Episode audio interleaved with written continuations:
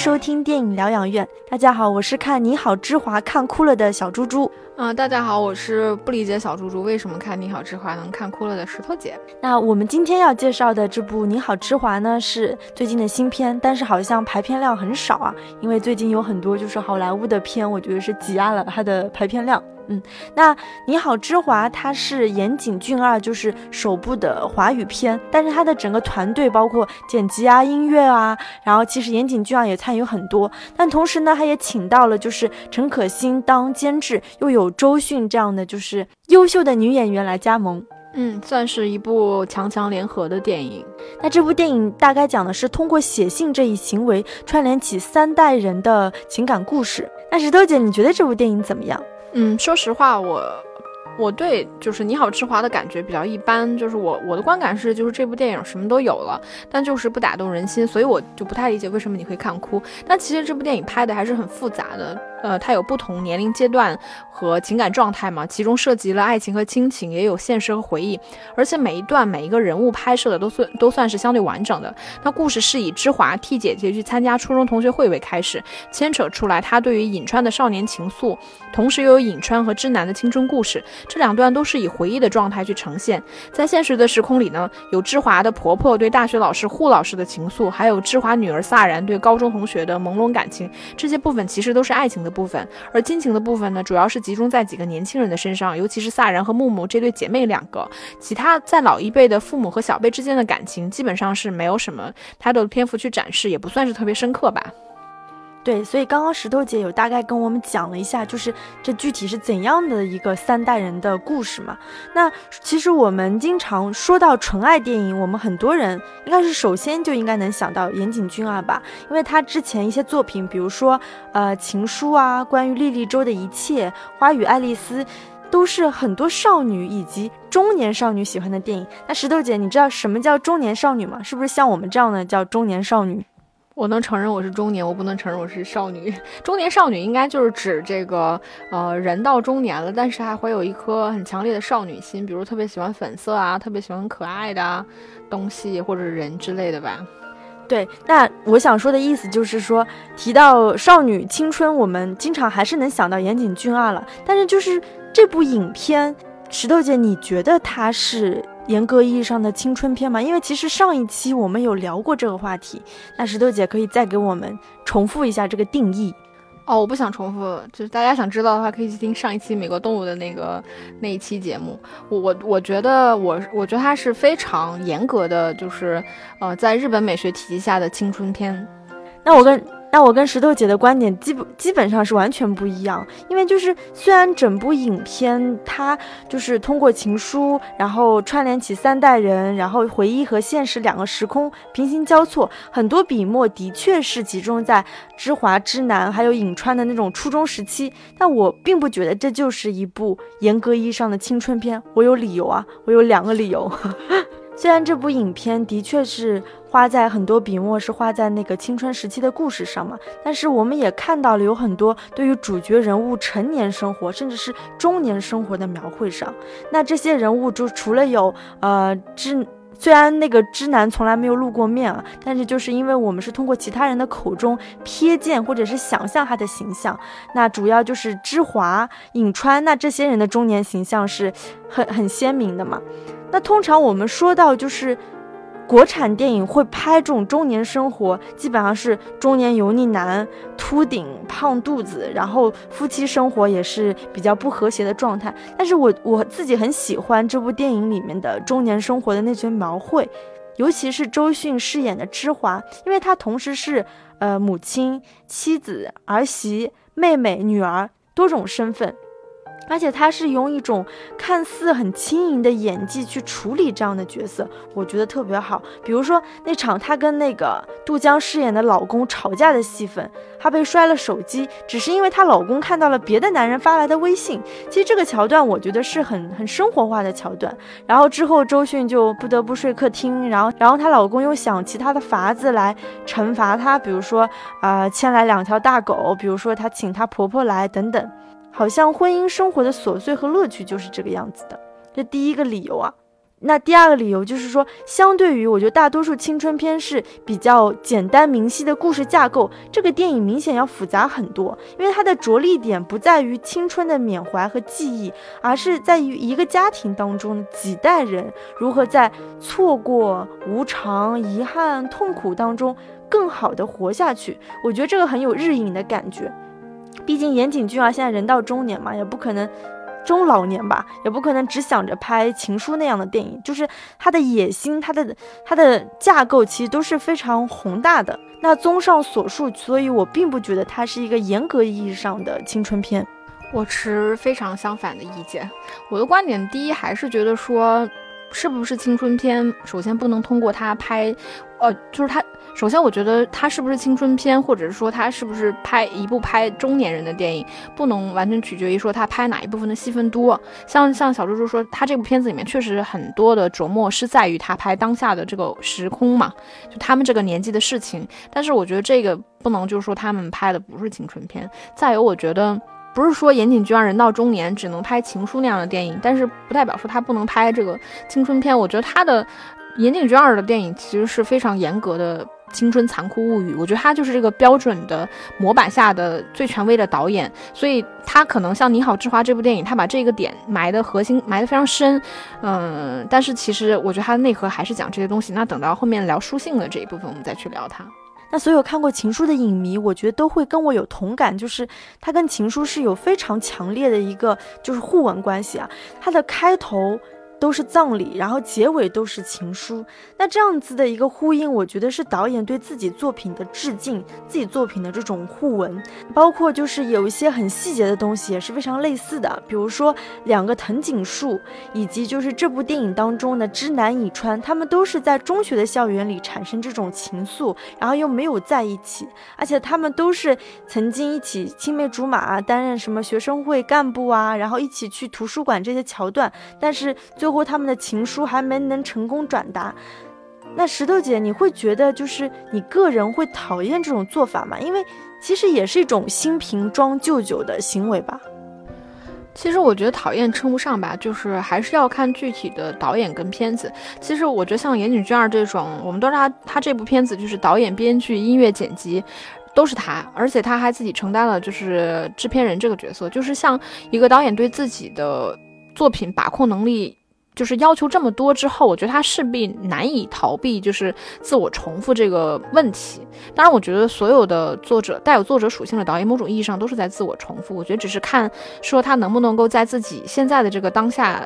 的情况里面去有一些新的突破吧。的确是这样，就像我们之前其实有两期节目都聊失之愈合嘛，我觉得其实他面临的。境况其实也差不多，可能他拍来拍去都是他熟悉的这个框架下，但是我觉得只要在这个框架下，永远都能有一些新意，把东西埋得更深，拍得更深，我觉得就已经是。我觉得保持一种完整度跟完成度吧，我觉得这个是导演水平最基本的一个要求。你可能不是所有作品都是你的巅峰或者最好，但是你要在你这个嗯能力之下保持保证作品的一定的水准，我觉得这个是很重要的。那看来可能日本电影就是有这样的传统，因为我们知道，就像刚刚石头姐说的，保持这种作品的完整度一致性，其实达到巅峰的就是小金嘛。嗯嗯嗯。没错好，那就是除了刚才说到的这些细节，我觉得另外一个我也能产生这种呼应，就是少年时期对于死亡的理解。我们知道，在情书当中，就是少女时期的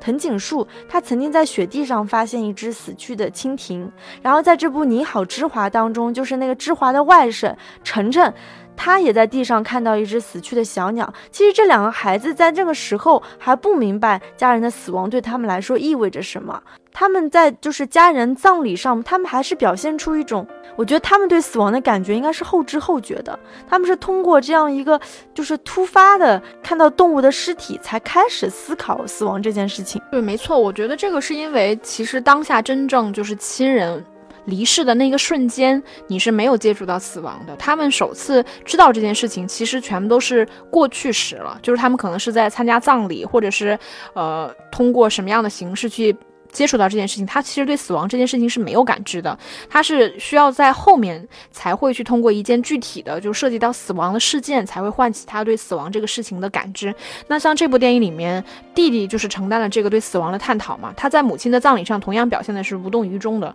就是是一个那个年纪的小孩对于就无忧无虑的那个状态，但是对于他后面就是奶奶突然可能会。死的那种恐惧，到后面他见到鸟的尸体，然后放走鸟，然后包括开始闹情绪，我觉得这个是有一系列很完整的表达。那除了这些相对表层的，就是跟情书的这种互文性，是豆姐，你有没有觉得有没有一些深层次的互文？我我觉得就是说实话，就如果不是因为你好之华。我又去重新看了一遍《情书》，我已经差不多忘记了，就是岩井俊二是一种什么风格。但是今天突然被唤起了记忆，就是，嗯，《情书》那部电影其实是关于镜像和自恋的一部电影，就是少年藤井树爱上了同名的少女藤井树嘛，这是一种很明显的自恋自恋倾向，就是你爱上了你自己。而女生藤井树跟渡边博子，就是呃藤井树长大之后的那个恋人，他们是有拥有一样的长相，这个也是一种自恋情节的延续。而岩井俊二另一部双女主的作品就是《花与爱丽丝》。其实也是把两个人当当成了一个对照组。那从这两部作品来看，《你好，之华》，我觉得其实是比较容易看出来岩井俊二的风格。就是无论是过去的之华和之南，还是现在的萨然和木木，其实都是一个对照组。尤其是之华的部分，就是因为它是当下的周迅的部分嘛。其实我我觉得这个片子我没有那么喜欢，最大的一个原因就是出在之南的部分。现实时空里面，之南的形象是缺失的嘛，就是无论是照片、回忆都没有，他的形象是空白的。基本上他就是活在别人的口中。他少年时代就非常的优秀、很漂亮，但是情路很坎坷，被一个很暴躁的男人欺骗了感情，甚至是遭遇了家暴。然后呢，据他的前夫所说，他的性格是有一点唯唯诺诺，最后是因为抑郁症数度自杀。然后他他在现实中消失，但是他却在别人的记忆、文学作品或者是书信。里活得特别的鲜活和深刻，我觉得这种做法当然是导演刻意为之的。但是对我来说，我觉得这个也造成了这个电影始终很漂浮，因为这个形象对照的是他的妹妹之华。就无论是张子枫还是周迅这两个女孩的形象，都是那种带着笨拙和天真的。同时，无论是在家庭里还是在婚姻里，她都是幸福的。但问题在于这个形象太具象了，就是周迅的这个形象，而且这两个演员演的都太好了，导致那个虚幻的、脆弱的、坎坷的之男，其实并不能真的跟现实里的之华达到一种旗鼓相当的对照的作用。这个我也有同感，我。我觉得这也是我觉得这部电影就是对我来说最没有说服力的地方。就是你想，知南这样一个人物，就是她是个校花，而且她又是一个教育背景很不错的女子，她如何就能跟一个就是连高中都没有毕业的渣男在一起？我想不通的点倒不在于说，呃，她。就是芝华这样的女人会嫁给这样的男人，我觉得每个女人都可能有 看走眼的时候，对吧？但是我意外的是，就是她此后从二十多岁一直到她可能四十岁的这样的一个整个人生的选择。那如果你真的就是遭遇了这样的男人，遭遇了这样的，你可以离开他，就是你你有很多种方式可以改变自己的生活。所以说，就是女人挑男人的眼光还是相当重要的。对，我觉得没错，就是因为他的形象需要靠别人串联嘛，所以导致他所有的信息是比较碎片化的。嗯，我觉得就像芝华这个形象，他具象化的。形象就我们看到的，其实只有邓恩熙饰演的那么一个小女孩的形象。其实你是比较难把她的那个少女的样子跟胡歌和秦昊两个油腻失败的中年男人坐在东北的小苍蝇馆子里面互相喝酒，然后聊天话题里面那个美丽柔弱的女人形象联系在一起的。我觉得导致这个角色是比较难成立的。尤其是就是有一场戏嘛，就是秦昊在之南家祭拜，就是少女之男形象的那个黑白照片，其实跟他有一模一样面孔的木木就站在旁边，反。仿佛就是又一次在重复自恋这个主题，但是我仍然觉得那个场景是有点尴尬、有点怪异的。嗯，就是对另外一个感觉就是，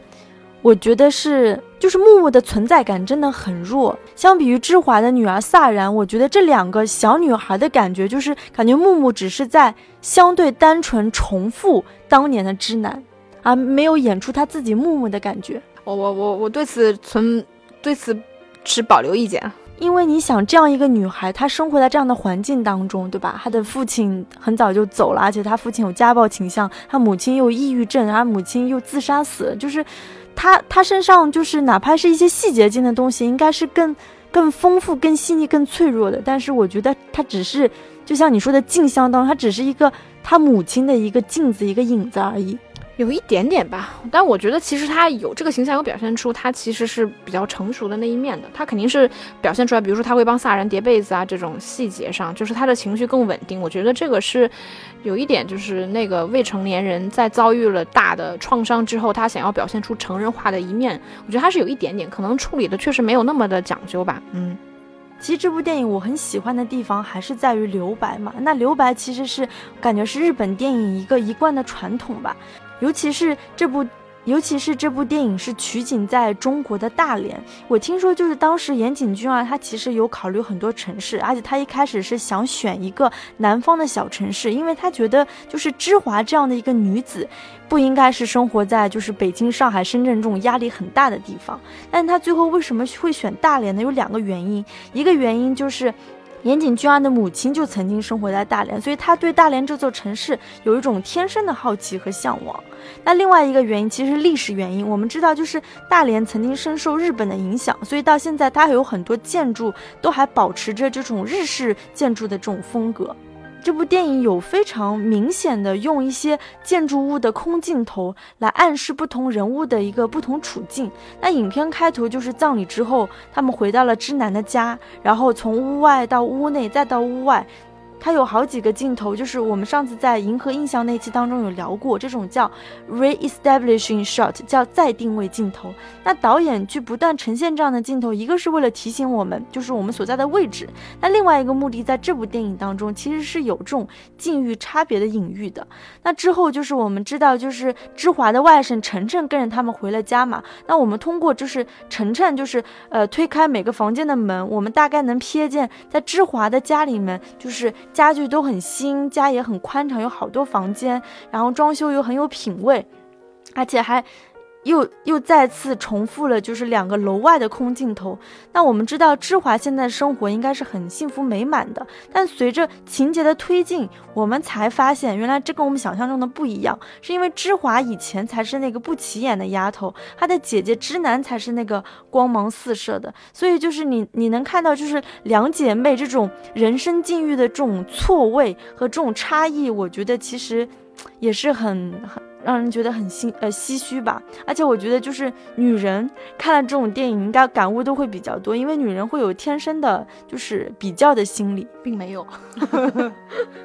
再随便插一句，就是我特别喜欢岩井俊二的音乐和就是用光，就是岩井俊二他非常喜欢用那个自然光，而且经常会将主角故意就是置于逆光当中，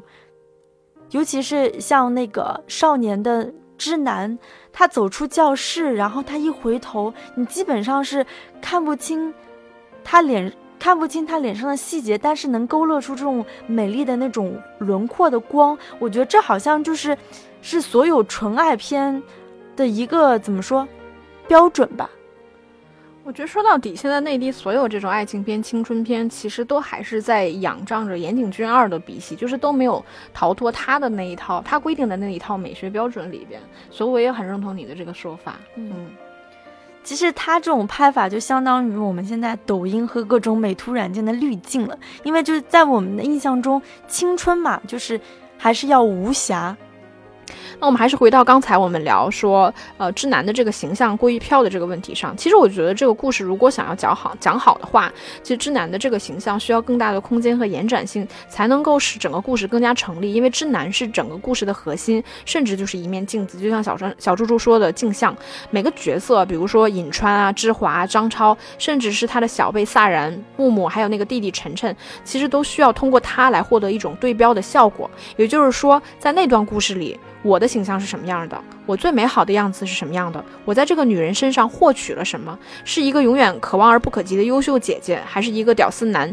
感觉就是成功逆袭，然后拥抱了一个女神，还是说成为作家梦想的那个创作源泉？其实电影里面都有很清晰的在传达这些信息。但同时，这个电影里面这些信息又是比较碎片化的嘛，在我们这个语境下，其实是比较难以自圆其说的。尤其是又有周迅这个咖位的女演员在，势必导致整个故事更加向芝华的方向倾斜，使这个故事有点失衡。此外，我觉得这个片子有趣的一点是，就是张子枫同时饰演了母亲芝华和女儿萨然，邓恩熙同时饰演了母亲芝南和女儿木木，也就是一个人物形象在遗传中得到了延续。其实这个还是另外一个层次上自恋的延续。就像我们聊情书的时候，小时候的。我们照镜子爱上了镜子里的自己，但是因为我们长大了，我们必须把对自我的关注转移到别人的身上，但是自恋的本质还在，所以我们要把自己的感情投射到跟镜子里面的自己长得一模一样的那个女人身上。而芝华自恋的体啊，而芝华的自恋体现在我通过遗传的方式，把我年少时镜子里的那个形象永远的保留了下来。之男的就是遗照，也也是同样的意图。其实有时候导演和作品是分不开的嘛。尤其是像我们前面聊，像岩井俊二这种掌控欲望非常强的导演，你就可想而知他对作控的把，他他对作品的把控是非常严格的，同时又有多么自恋，才能那么相信和迷恋于自我表达。但我觉得这里的自恋并不是贬义词，本质上我觉得所有带有作者属性的导演都是自恋的。现在我们来聊一下，就是说整部串联起整部电影的一个初始性的行为，就是写信嘛。我们知道，就是。在岩井俊二拍《情书》的那个年代，写信本来就是用来表情达意啊、沟通联系的，这是非常正常的。但现在这个时代，他是通过就是呃周迅的手机被她老公摔了，然后强硬的切到写信这个设定。我当时看的时候，其实觉得有些扯，我就觉得有点不接地气。就像我当时看那个《北京遇上西雅图二》的时候，他也是全程的强硬的写信的这个设定，我看的觉得很尴尬。但是的确就是。他通过写信这个行为串联起了三代人的情感故事，会有这种呼应感或者是镜像感。就比如说，我觉得他用。写信这个方式确实是比较生硬的，但是就是硬来嘛。但是我觉得他其实，我觉得岩井俊二是有一点点想要表达什么，就是他这里面有一种通讯的感觉，就是它里面涉及到通讯工具，比如说电话，然后写信，然后包括那个做用那个一次性纸杯做的那种传声筒，它其实都是达到一个通讯的作用。但是手机作为现代化的产物，它其实是拉远了夫妻的关系嘛。但是那个传声筒这么一个起不到实际上通信作用的东西，反而拉近了夫妻的关系。我觉得他还是有一种，就是那个年纪的导演可能比较排斥，就是新鲜的这种现代化科技产物吧。但这个我觉得算一点点隐身吧。嗯，的确吧。我觉得其实现在用用手机来作为就是电影的这种怎么说叫戏演的电影，其实还蛮多的。的确，就是他是通过写信来串联起了这几代人的情感故事，会有那种呼应感，也会有镜像感。就比如说，芝华的婆婆跟英语老师是通过写信来校对作业的，然后芝华冒充知南跟颍川写信来勾连起他们的整个年少回忆，然后包括知南和芝华的两个女儿，呃，木木和萨然一起给颍川写信，同样也是带出他们母亲的故事。就是我当时会觉得写信的这个梗有点点。被用烂，我觉得作用上会有一些重复。我作为我的话，我会期待一些新鲜感。就是你本来就已经用写信相对这么老套的方式，能不能再拍出一些新意来呢？我觉得这个确实是有一点了，就是他所有的通信的手段全部都用成书信来完成推动叙事嘛。但是像你说，它确实有一点相对来说老套的部分在。嗯嗯，因为其实。情书里边那个渡边博子，他其实也是跟一个自己长得一模一样，同时又跟自己恋人同名的女人通信嘛。其实这个也是一种自恋。而到了《你好，之华》里面，就是尹川同时跟之华和木木两个人通信，那这两个人其实都是假的之华，在回忆。的部分里面，尹川给志南写了很多信。我们都知道，后南后来志南其实收到了这些信，但是他阅读或者是拆这些信的画面从来没有被拍出来过。两个人唯一一次在纸上发生了真实有效的沟通，其实是在知南做毕业典礼的演讲稿，而这个演讲稿最后分别出现在了知南的小说、尹川给志南的回忆录以及知南的遗书里，相当于他留在这个世界上最后的凭证，其实就是当年那段爱情里最美好的时间。所以最终电影落脚了。落脚还是在日本的这个物哀情节，这个也是我们我跟前面小蜘蛛对于这部片是不是青春片产生的一个分歧所在。我觉得它的核心就在于此，它是埋得非常深的一个青春的。嗯，最美好、最极致的东西就在那个年纪，它过去了，但是所有的信息都围绕着那个点来展开的。那回到现实层面上，就是尹川给木木写的信，其实还是当年他写给知南的信，嗯，以及就是知南那本小说里面的内容，他们都是一模一样的。这个也再次点题，就是说知南是尹川对于作者这个梦想的投射。其实除了关于这个女人的记忆之外，他什么都没有写出来过。虽然就是我刚我们刚才都有觉得书信这个手段本身是。呃，比较传统的老套的，但是，还是能看得出岩井俊二的功底吧，因为他在书信这个东西当中，他拍出了埋了一些东西，设计的非常复杂。嗯，最后我们可以说一下这部电影，就是呃水土不服的地方，或者是不接地气的地方。那首先就是台词，虽然这部片子有陈可辛监制，我觉得应该已经做了很多本土化的处理，但就是台词的处理还是有一些。过火或者是画蛇添足的味道，比如说那场戏就是颍川去到那个知南的家里给他上香嘛，然后女儿木木就说，其实他早就读过那本知南的书，然后也看过就是曾经颍川给知南写的那些信，所以他说我一直期待这本书的作者有一天能来，能把我们带走。那这这句话台词，我当时听了就就觉得。很过火，或者是很尴尬。其实当时的整个气氛和情绪已经够了，他不需要再去说这些略带俗气的台词去去支撑那个。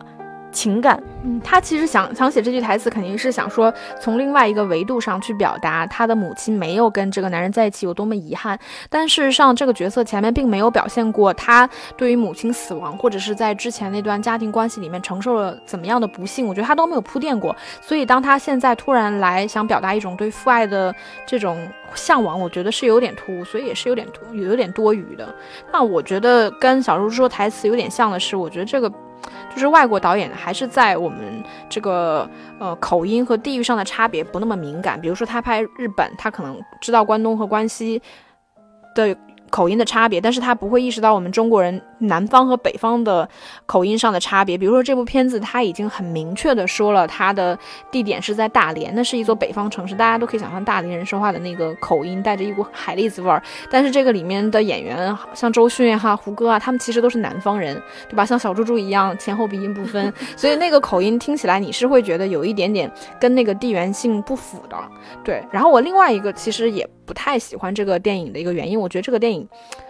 拍的不够体面。我觉得这个不体面，尤其体现在就是秦昊饰演的颍川身上。我觉得他那个胡子拉碴的那个样子，其实完全没有就是艺术家或者是作家那种落魄清瘦的样子。我觉得就是很油腻，生现实生活很不顺利，只能靠意淫前女友生活的中年怪大叔。对，跟我们想象中就是情书里边那个做陶瓷的那个艺术家是完全不一样的。嗯。你觉得胡歌真的虽然只镜头很少，你觉得他演出那种渣男的气质了吗？时间太短了，我觉得他一出现，就大家就觉得好像他演渣男也是能够被原谅的。嗯，而且他那他那件橘色的毛衣还挺时髦的。当时就是因为这个渣男的形象其实已经被铺垫了很久了嘛。当我们真的看到渣男是胡歌的时候，我觉得啊，怪不得还是要跟他 跟他在一起 这种感觉。好，那我们今天的节目就差不多聊到这里，行，那就拜拜啦，拜拜。